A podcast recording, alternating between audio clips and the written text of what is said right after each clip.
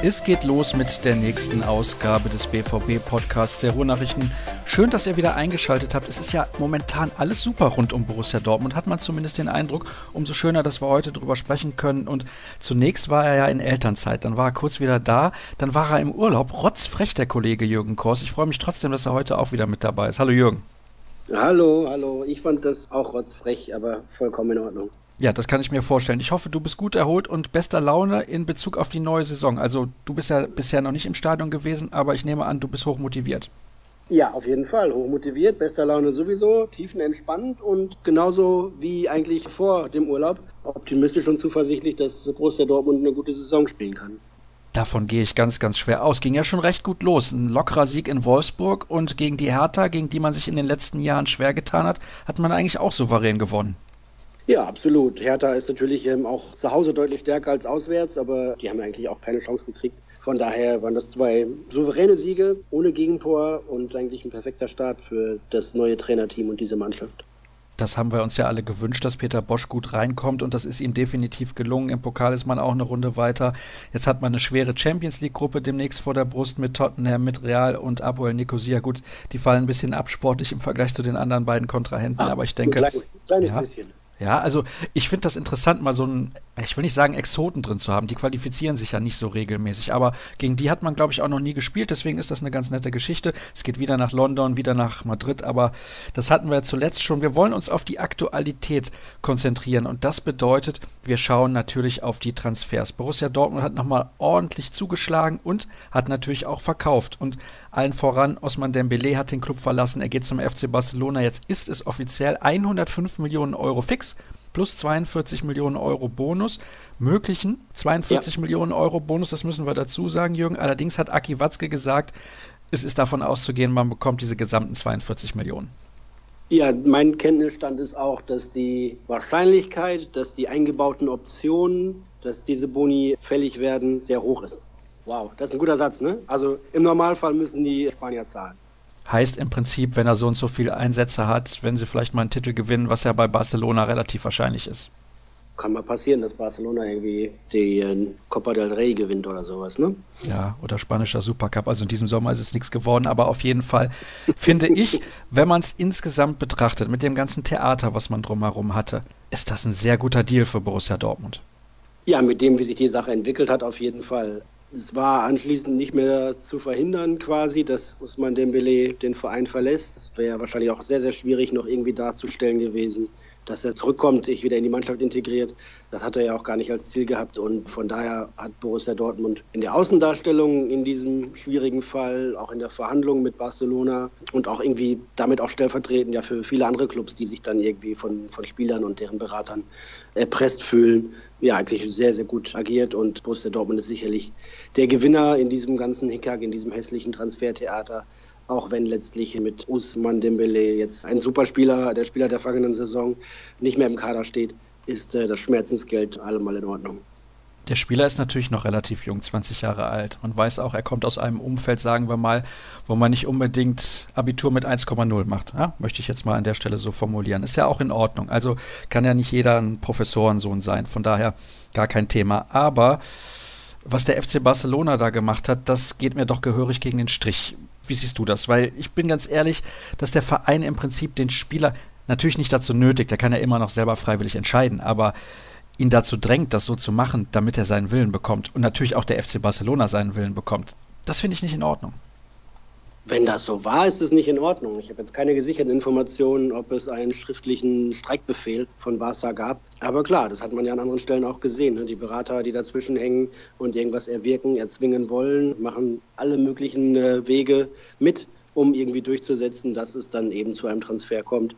Wenn äh, Barcelona damit drin gehangen hat oder mit den Beratern das so besprochen hat und die dann mit ihrem Spieler, dann ist es verwerflich, dann ist es unfair, unsportlich, schreit eigentlich irgendwie nach einer Bestrafung. Für den Spieler selber eigentlich auch, ne? denn äh, kann er natürlich auch überlegen, so, warum darf der streiken? Warum darf der einfach nicht zum Training gehen? Ähm, ich finde, da kommen natürlich irgendwann Arbeitsrechtler um die Ecke und sagen, ja, das macht doch jeder, jede Krankenschwester, die übrigens zu Recht auch, und das macht doch sonst auch jeder Arbeitnehmer. Aber ich finde, dass Fußballprofis nicht zuletzt aufgrund ihres üppigen Salärs und aufgrund ihrer besonderen Position, die sie innehaben, dann nochmal anders begutachtet werden müssen. Jetzt ist er weg und das Kapitel ja. ist relativ schnell geschlossen worden nach einem Jahr. Schade, dass er nicht länger bei Borussia Dortmund gespielt hat, denn er ist ein grandioser Kicker. Ich glaube, das steht außer Frage. Und ja, man hat total schön. Ja. Ich werde ihn vermissen, klar. Also ne, irgendwie, ich kann mich erinnern, das ist ja jetzt gerade mal ein Jahr her, da hat er die ersten Spiele gemacht und denkst so, ja, Wahnsinn, dass der ein Tempo hat, was der dribbeln kann. Und da ging es noch irgendwie darum, boah, wie schnell lernt er denn wohl sich irgendwie taktisch einzuordnen und wie schnell lernt er irgendwie, dass er auch mal ein bisschen mitverteidigen muss und so. Und das hat er rasend schnell gelernt eine, eine unfassbare Entwicklung, die ja niemand so vorausahnen konnte. Von daher toi toi toi. Also ich habe jetzt irgendwie persönlich kein, kein Problem damit, dass er da irgendwie in Barcelona auch weiter toll Fußball spielt. Ich bin sehr gespannt, wie er sich da machen wird. Ich glaube, er wird relativ schnell relativ gut sein. Da bin ich von überzeugt. Ich glaube, auch die eher schwache Defensive in der spanischen Liga wird ihm nochmal sehr entgegenkommen. Da kann man ja auch mal Pause machen. Und wenn man beim FC Barcelona spielt, dominiert man meist den Gegner. Das heißt, man muss auch nicht defensiv so viel tun. Das kommt ihm alles sehr entgegen. Borussia Dortmund mhm. hat Ersatz verpflichtet aus der Ukraine. Andrei Jamolenko von Dynamo Kiew hat dort sehr, sehr gute Zahlen aufzuweisen. Nicht nur als Torschütze, auch als Vorbereiter. Ist ein ganz anderer Spielertyp, hat ein bisschen was gekostet. Wie viel? Was kannst du uns über ihn erzählen? Ja, 25 Millionen sind die Summe, die von verschiedenen Stellen genannt wird und von daher in der Wahrscheinlichkeit, dass sie zutrifft, auch sehr groß. Hat seit Jahren nicht nur vom BVB, mit dem er zweimal auch relativ weit war in Verhandlungen, sondern auch von anderen europäischen Topclubs immer wieder Angebote gehabt, ist nie aus der Ukraine weggegangen, weil er da irgendwie alles hatte, was er brauchte. Ne? Und da war er, ist er der, der König, der Star und all das. Hat sich jetzt aber doch irgendwie mit 27 dazu entschieden, doch nochmal diesen Schritt zu machen. Finde ich interessant. Da muss er sich nochmal detailliert zu äußern, dass er das jetzt wahr gemacht hat, was er schon hätte auch länger machen können. Und ich glaube, es ist nicht utopisch, dass die Angebote aus England oder aus Spanien, die er auch schon gehabt haben soll, sicherlich noch deutlich besser dotiert waren als das von Borussia Dortmund jetzt. Aber es ist cool. Ja, ich bin gespannt auf den. Es ist immer eine schwierige Sache, das, das, einzuordnen. Klar, ukrainische Liga, da könnte ich jetzt sagen, der letzte aus der ukrainischen Liga, der da überragt hat, war ein gewisser Henrik Mikitarian und der hat es dann auch in Deutschland hingekriegt. Aber bei Jamolenko muss man natürlich auch sagen, dass er international in den Spielen deutlich schlechtere Quoten aufzuweisen hat als die in der Premier Liga in der Ukraine. Ne? Sprich Champions League, Europa League oder auch mit der Nationalmannschaft. Kommt natürlich aber auch immer wiederum darauf an, was hat man für Mitspieler und wie stark sind die, ne? Und wie stark ist die Mannschaft im Vergleich. Ich freue mich auf ihn, gerade weil er nochmal ein anderer Typ ist, ne? Nicht so ein Dribbler, wobei er schon in Zweikämpfe mag, aber nicht so ein typischer Tempo-Dribbler. Robusterer Spieler. Ja, sie wird in der Ukraine immer so ein bisschen, wurde er immer als so ein äh, ukrainischer Arjen Robben tituliert, weil er eben mit Vorliebe rechts außen spielt und einen sehr, sehr starken linken Fuß hat und dann eben bei den Angriffen nach innen zieht, mit links abschließt. Kennen wir alles hundertmal vom Holländer, vom FC Bayern. Die Frage ist, ob er es auch so schwer zu verteidigen macht für die Gegenspieler. Gut, dass er da ist. Der Club war tatsächlich auch irgendwie genötigt, nicht nur wegen Dembeles Abschied, und Moors Abschied, der dann ja auch schon quasi feststand, sondern Marco Reus fällt noch ein halbes Jahr aus, kann erst im Januar irgendwann wieder eingreifen. Und da muss man sehen, wie schnell er auf Tuchfühlung ist und auf, auf, in Form kommt. Das ging ja zuletzt zum Glück relativ schnell. André Schürle fällt noch länger aus und ist ja irgendwie dauerverletzt gefühlt. Der hat ja sehr, sehr wenig Spiele gemacht seit dem vergangenen Herbst. Von daher konnte man auch nicht voll auf ihn bauen. Und dann blieb da eigentlich nur noch Christian Pulisic, der erst 18 ist, und, und Maxi Philipp, der gerade erst da ist und auch 23 ist. Und das wird auch ein bisschen dünn gewesen an verlässlichen, äh, einsetzbaren Stammkräften für die Hinrunde. Von daher gut, dass es Jamolenko geworden ist, glaube ich. Das erscheint mir in diesem Fall die sympathischere Lösung, als so einen 20-jährigen Brasilianer zu holen, bei dem man nicht genau weiß, schlägt er ein, kommt er hier zurecht, wie gut wird er wirklich werden, sondern da einfach mal auch einen gestandenen Spieler zu holen, wie man das ja zum Beispiel bei Immer Toprak auch gemacht hat, dass man nicht nur in diese Jugendforscht-Kiste greift, sondern auch mal einen gestandenen Spieler holt, der dem Kader in der Mischung dann auch richtig gut tut wenn wir jetzt mal überlegen und ein bisschen zurückdenken, also 25 Millionen Euro, das ist ja aktuell nicht sonderlich viel, aber von paar Jahren und sag mal, vor zwei Jahren hätte man schon noch gedacht, boah, das ist aber ein ordentliches Sümmchen, was Borussia Dortmund da investiert. Aber jetzt hast du eben ja auch gesagt, wie Jamolenko so ist als Spielertyp. Ich glaube, dass er so ein ganz anderer Spielertyp ist als dieser Tempodribbler, wie das beispielsweise Pulisic ist oder wie das Emre Moore und auch natürlich Osman Dembele gewesen sind, dass das der Mannschaft durchaus nochmal richtig gut tun kann. Ja, es ist nochmal eine andere Farbe im Spiel dadurch. Das, das auf jeden Fall. Ne? Eigentlich so, so ein bisschen Robustheit, wie sie ja auch irgendwie andere Schüler eigentlich mitbringt. Körperlich ein anderer Typ. Ganz bestimmt, ja. Also es gibt ja nichts Besseres, als unausrechenbar zu sein. Und zudem ist Jamolenko irgendwie mitten im Spielbetrieb, siebter Spieltag in der Ukraine. Der steht voll im Saft. Der braucht jetzt irgendwie, klar, hier einen Anlauf, um sich hier einzufinden oder sowas. Aber jetzt kein, bringt jetzt kein Fitnessdefizit oder sonst was mit und kennt halt den internationalen Fußball da setzt man auf ein relativ sicheres Pferd. Also, dass der in den nächsten zwei, drei Jahren auch Spieler der Saison wird wie Dembele, wage ich mal zu bezweifeln. Steht eigentlich nicht zu erwarten, aber trotzdem eine sehr solide Bank und einer, der gut hineinpasst ins Gefüge beim BVB, glaube ich was ich gesehen habe. Die Zahlen waren ja sehr beeindruckend. Natürlich ukrainische Liga, das ist eine Sache, aber er scheint selten verletzt zu sein.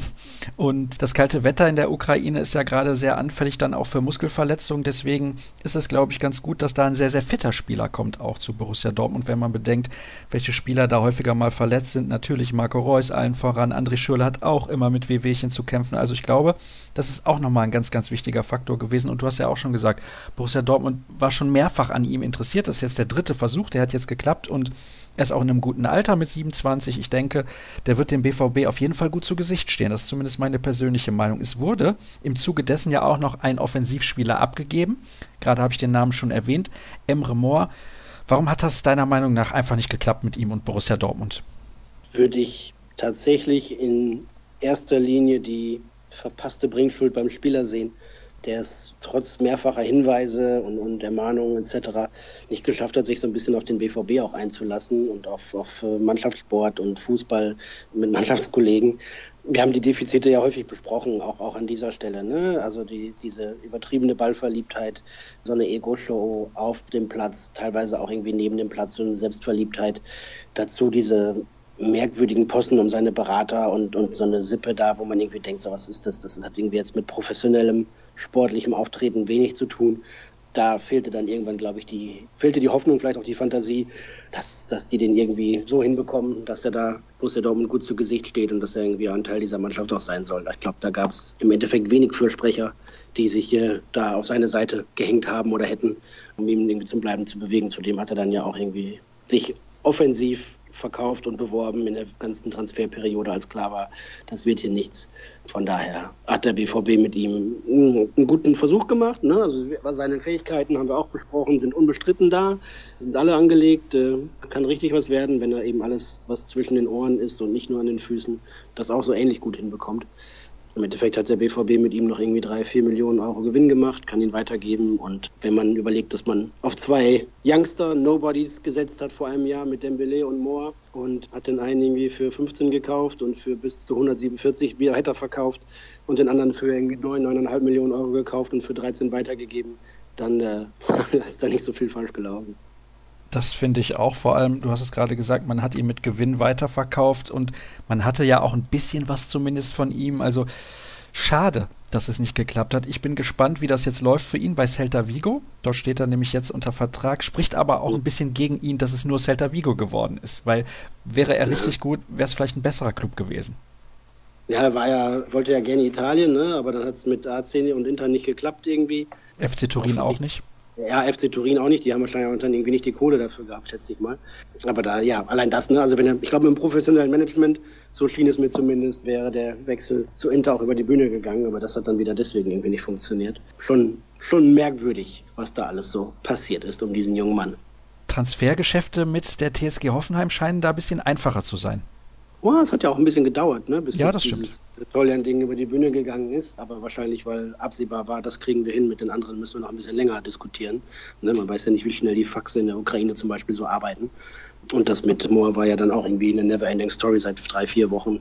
Er wechselt jetzt dahin, er wechselt doch nicht dahin, er wechselt vielleicht doch noch, ne, wahrscheinlich doch gar nicht dahin. Na, TSG Hoffenheim, du spielst auf Jerry Toljan an, finde ich ein super Transfer für den BVB. Gerade weil er längs und rechts spielen kann weil er jung ist, jetzt schon gut ist, weil er perspektivisch sicherlich Lukas Piszczek irgendwann mal beerben kann, weil er links im Zweifel auch aushelfen kann, wenn da irgendwie mal ein Engpass ist. Und ja, also passt, passt einfach irgendwie vom, vom Spielertypen her, glaube ich, auch sehr gut in die Mannschaft, finde ich gut. Und das schmälert nicht, glaube ich, das Ansehen und die Anerkennung für Felix Passlack. Der ist allerdings irgendwie drei, vier Jahre jünger. Und wenn der in zwei Jahren nach seiner Leihe Richtung Hoffenheim zurückkommt und in der Zeit irgendwie 50 Bundesligaspiele gemacht hat, dann weiß man auch, ob er tatsächlich irgendwie derjenige ist, der bei Borussia Dortmund beim deutschen und internationalen Spitzenclub auch einen Außenverteidigerposten dauerhaft besetzen kann. Da bin ich ja skeptisch, ob er das kann auf dem Niveau, das dann für Borussia Dortmund ausreicht, dass er das vielleicht bei anderen Mannschaften kann, die, sagen wir mal, zwischen den Plätzen 5 und 12 landen in der Bundesliga-Tabelle. Das glaube ich schon. Aber bei Borussia Dortmund? Fragezeichen. Ja, Fragezeichen, na klar, ne, aber irgendwie 19 Jahre, Ausrufezeichen, da halte ich gern gegen. Der kann sich noch richtig weiterentwickeln. Na klar, es gibt viele Spekulanten, die sagen so, klar, in der Jugend konnte er mit seiner Physis sich noch deutlich mehr durchsetzen. Das wird bei den großen Jungs natürlich schwieriger. Andererseits steckt ganz viel in ihm drin und Warum soll er nicht in den nächsten ein, zwei Jahren noch so große Fortschritte machen? Gerade unter Nagelsmann halte ich das für möglich, dass er beim BVB, wenn er dann zurückkommt, auch wirklich wieder eine Verstärkung ist. Andererseits irgendwie so einer wie Pascal Stenzel, ne, um dessen Talent und Fähigkeiten deutlich weniger aufhebens gemacht worden ist, ist jetzt irgendwie seit einem guten Jahr in Freiburg quasi Stammspieler in der, in der rechten Verteidigerseite und ist jetzt dahin fest transferiert, weil man ihm nicht zugetraut hat, dass er sich hier dauerhaft so durchsetzt. Aber das ist ein sehr renommierter Fußball-Bundesliga-Club mit einem guten Jungen, der hier viel Fußball spielen gelernt hat. Und es kann halt nicht jeder irgendwie komplett durch die Decke schießen und Nationalspieler werden, den man aus der Jugend hochholt. Ne? Die meisten schaffen es äh, irgendwie gerade mal in die zweite oder dritte Liga. Vielleicht manche sogar nicht mal das. Manche schaffen es in die Bundesliga und das ist schon richtig, richtig viel. Das finde ich auch. Also da sollten wir nicht zu hohe Erwartungen haben. Und Felix Passlack ist 19 Jahre alt. Er hat jetzt zwei Jahre Zeit, sich zu entwickeln.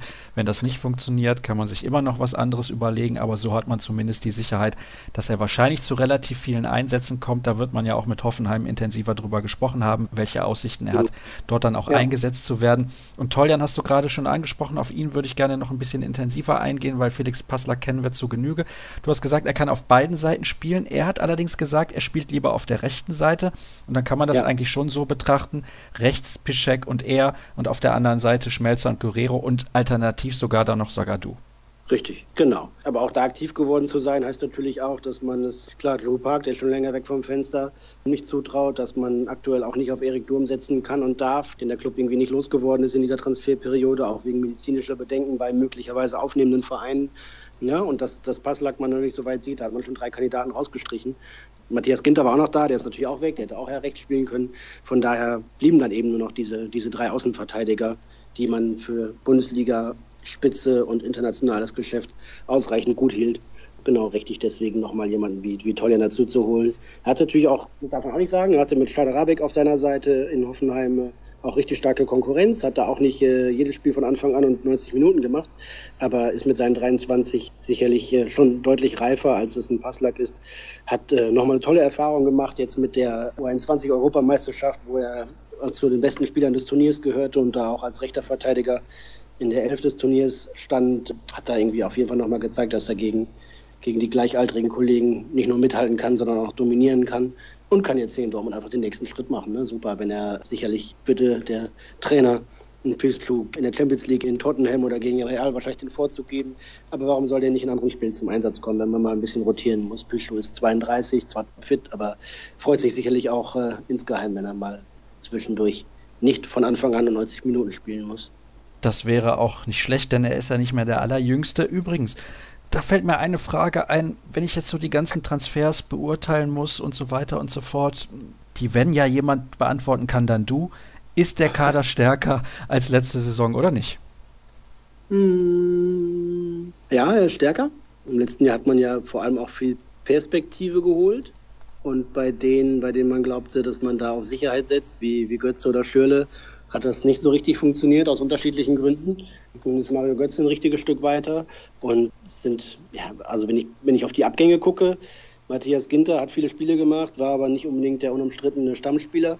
Emre Moore haben wir besprochen, Sven Bender, toller Typ, also rein sportlich gesehen, und das, das ist voll betont, verkraftbar, dass er den Verein verlässt, dafür doch irgendwie 12 bis 15 Millionen zu bekommen, ist super.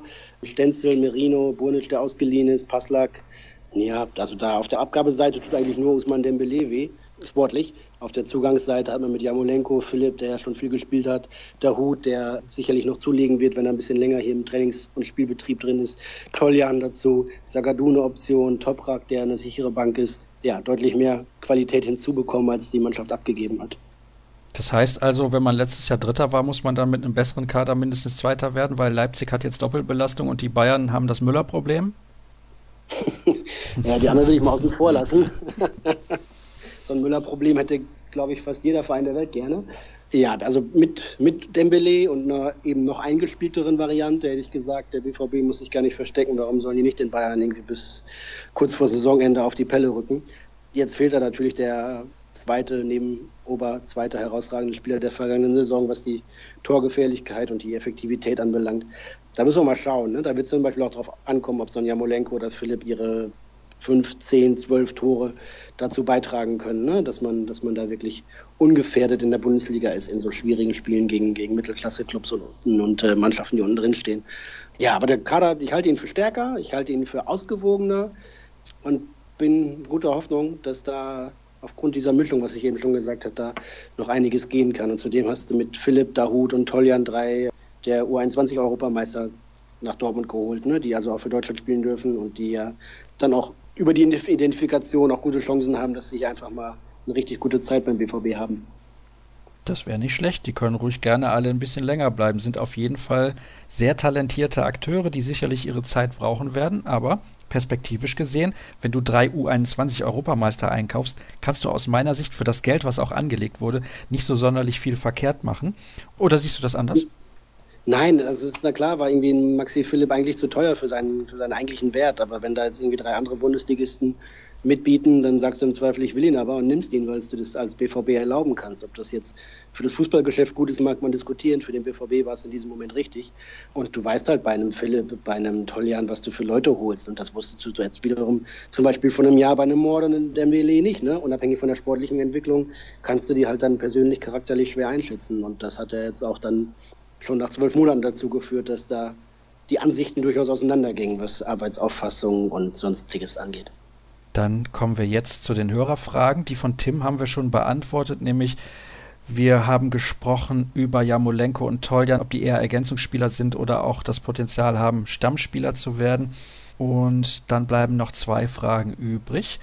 Die von Tobi bezieht sich auch auf Jamolenko und zwar sagt er bzw. fragt, wieso kam der Jamolenko-Transfer so plötzlich, in Anführungsstrichen, keine Gerüchte vorher in deutschen Medien, während bei anderen x Gerüchte vorher aufgetaucht sind? Ja, müsste ich mit ihm nochmal die Chronik durchgehen, wie das so gelaufen ist, aber Jamolenko war tatsächlich lange irgendwie nicht auf dem Schirm, während der BVB das längst vorbereitet hatte. Ne? Selbst irgendwie als, als ich anbahnte, das wird jetzt was mit Neymar, war ja natürlich die logische Kette, die, die man hier in Dortmund auch vor Augen hatte. Barcelona braucht Ersatz, die werden auch auf Dembele kommen und was machen wir dann? Und dann hat der Club, finde ich, glänzend reagiert, hat überlegt, was machen wir und sich für den Spieler entschieden, den man schon lange vor Augen hatte, zu dem man irgendwie schon guten Kontakt geknüpft hatte.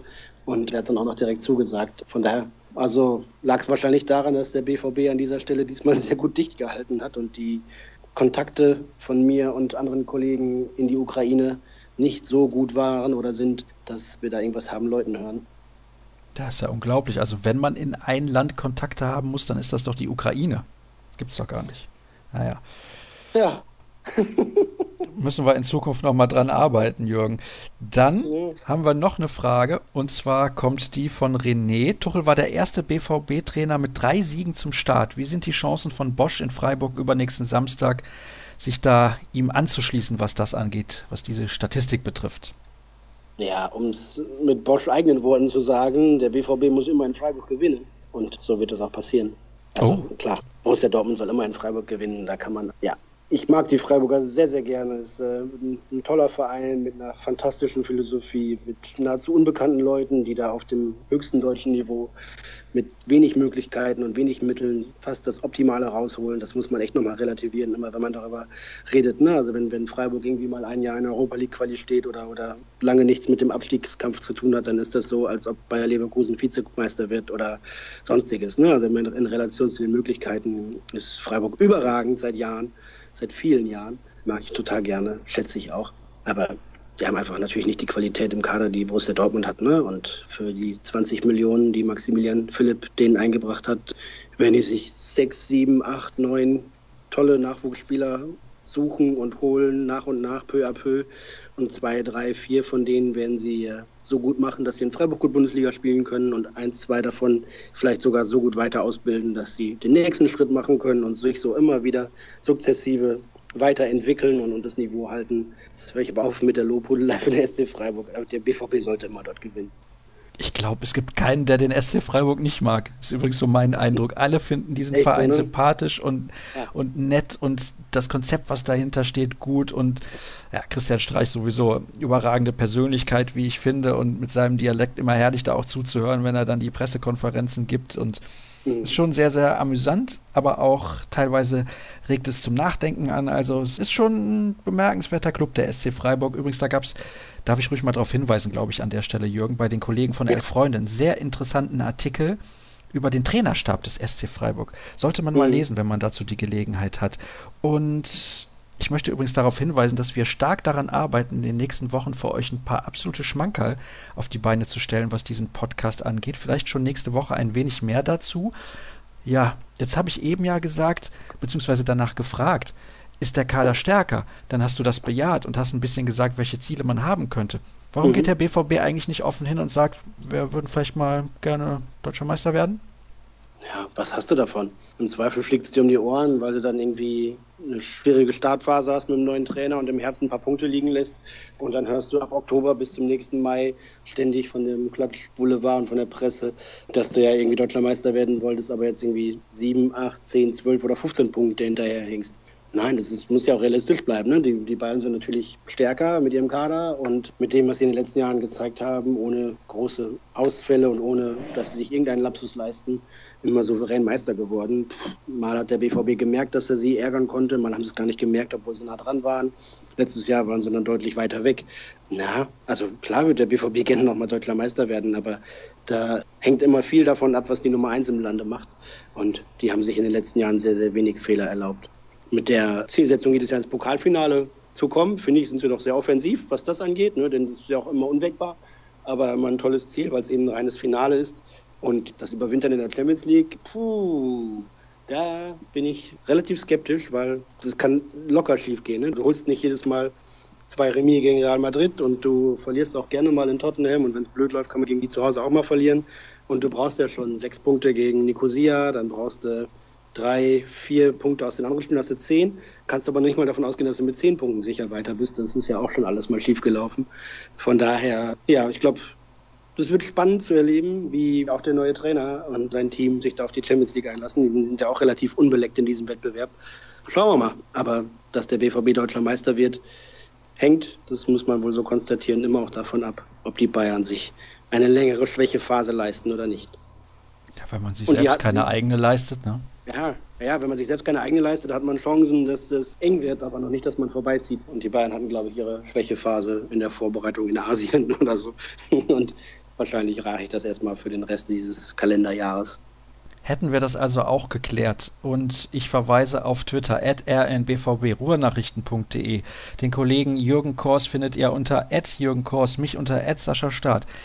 Das war's für heute. Ach ja, ihr dürft uns gerne weiterhin fleißig bei iTunes bewerten. Da seid ihr ja schon mit dabei und das freut uns sehr. Macht das weiterhin und wir freuen uns über Lob, aber auch natürlich über sachliche Kritik, damit der Podcast noch ein bisschen hörenswerter wird für euch. Das war's für diese Woche. Nächste Woche hören wir uns dann wieder. Bis dann. Tschüss.